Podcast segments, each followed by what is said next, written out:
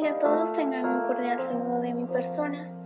Hoy voy a leer sobre el Bicentenario Republicano, Dolor, Resiliencia y Esperanza, escrita por Carmen McEvoy.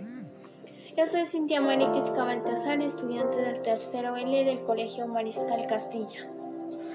¿Quién era Carmen McEvoy? Carmen McEvoy Carreras Nació en Bellavista, Callao, el 15 de septiembre de 1956. Es una historiadora y diplomática peruana, cuyo tema central de estudio es la historia política e intelectual de su país desde la fundación de la República hasta la Guerra del Pacífico. Hija de Roberto McEvoy y de Lida Carreras, Carmen McEvoy estudió en el Colegio San Antonio de las Siervas del Corazón Inmaculado de María, ubicado en su localidad natal Bellavista, Callao. En septiembre del 2018 fue designada presidenta del Congreso Consultivo del Ministerio de Cultura para las actividades por el Bicentenario de la Independencia del Perú. La historia es una pesadilla de la que estamos intentando despertar. Es una de las potentes sentencias de James Jones que puede ayudarnos a poner en perspectiva la discusión en torno a nuestro bicentenario, el que desafortunadamente estará marcado por un invento inédito, una pandemia mundial que ha paralizado el planeta mostrando nuestras enormes carencias, así como también la terca apuesta por la vida que ha marcado la historia del Perú.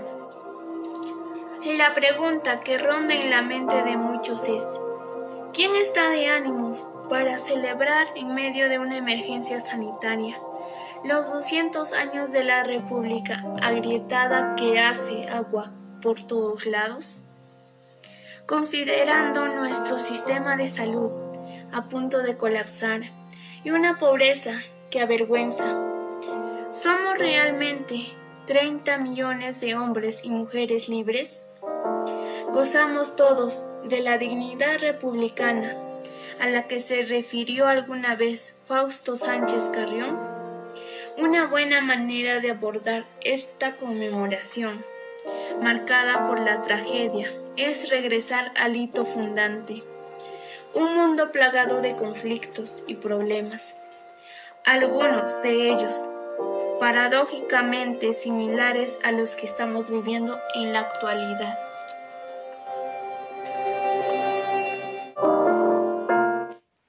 La adversidad que rodeó el invento histórico cuyo bicentenario estamos a punto de celebrar fue enfrentada valerosamente por médicos de la talla del afroperuano José Valdés.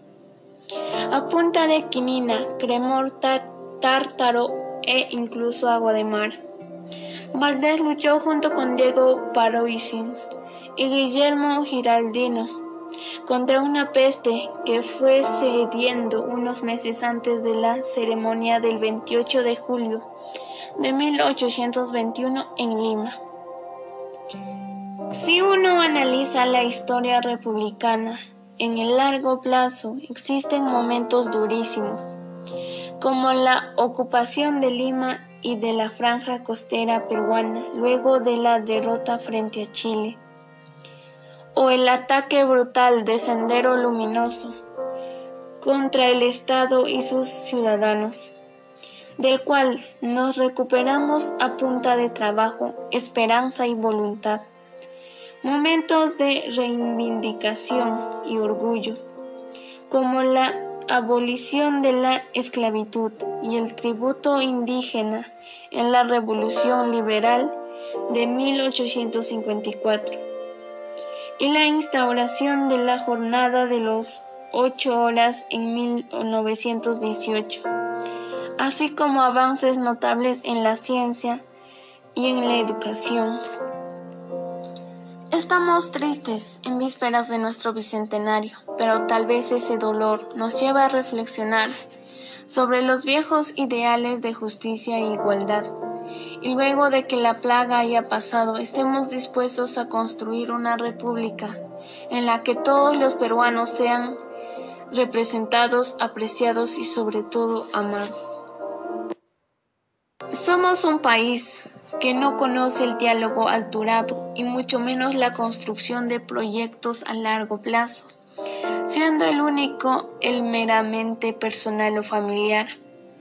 Es por ello que los partidos no existen, ya que los que asumen ese nombre son meros mascarones de proa para un embate electoral en pos del poder.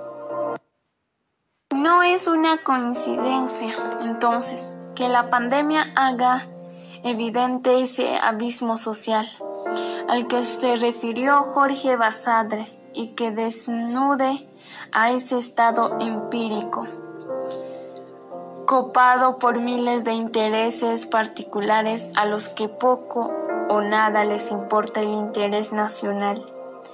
Y más aún que el Congreso actual funcione en una suerte de mundo paralelo, como plataforma electoral.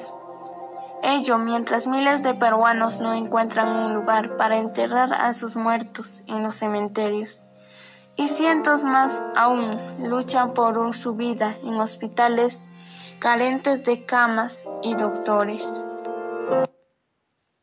¿Qué nos salva?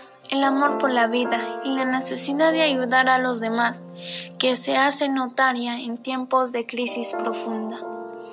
¿Quién nos recuerda los cientos de comedores populares que surgieron en Lima entre los bombazos de Sendero y los ajustes del Fujimorato, alimentando a un Perú hambriento y desolado?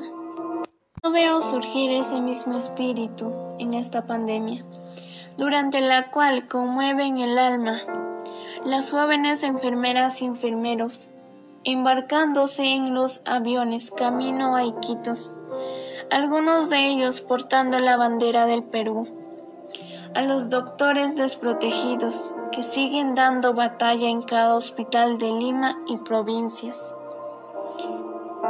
Estamos muy tristes en vísperas de nuestro bicentenario, pero tal vez ese dolor nos lleve a la reflexión sobre los viejos ideales de justicia e igualdad.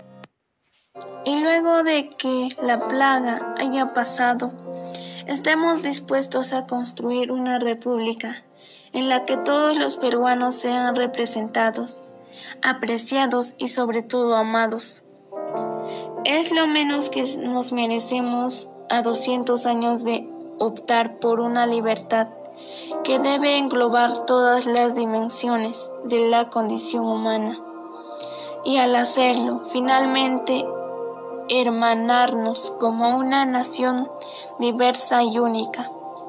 Como muy bien dice nuestro lema patrio, firme y feliz por la unión. Gracias.